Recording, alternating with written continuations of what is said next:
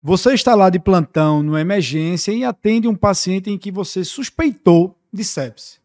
E aí, quanto tempo você tem para iniciar antibiótico nesse paciente? É sobre isso que nós iremos falar nesse novo vídeo. A administração precoce e apropriada de antibióticos é, sem dúvida alguma, uma das intervenções mais efetivas para reduzir a mortalidade em pacientes com sepse.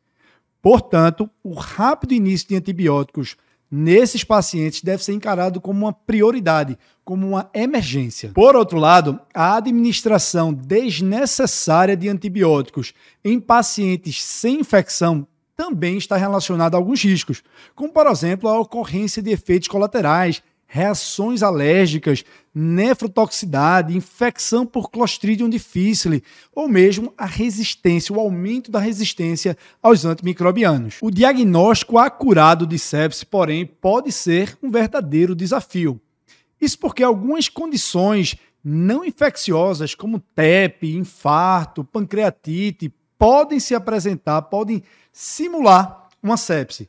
E fazer antibiótico nesses pacientes pode acabar sendo um erro. Assim, a avaliação da probabilidade de infecção e a gravidade do paciente é que devem nortear, devem guiar a necessidade e o grau de urgência para o início de antibióticos. Recentemente foram publicadas as novas recomendações do Surviving Sepsis Campaign, um importante consenso sobre boas práticas no manejo de sepse.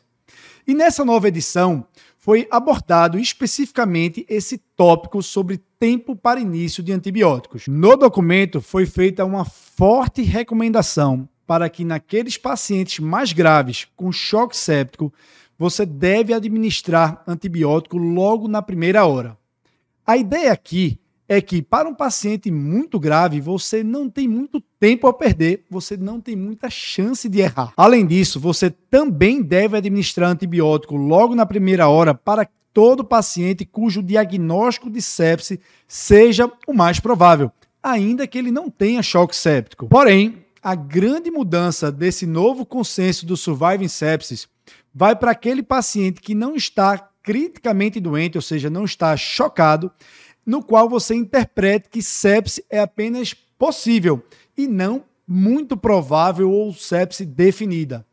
Para esse paciente, você deve fazer uma rápida investigação com história clínica, exame físico e exames complementares para tentar diferenciar uma causa infecciosa de uma não infecciosa para justificar aquela doença aguda do seu paciente. Nesses pacientes em que sepse é apenas possível, você pode é, ter um prazo mais flexível de três horas e não de uma hora.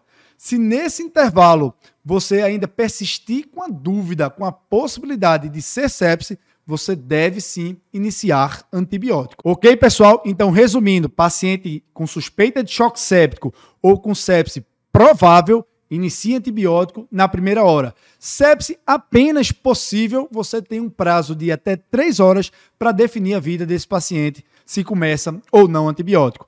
Era essa a dica desse novo vídeo.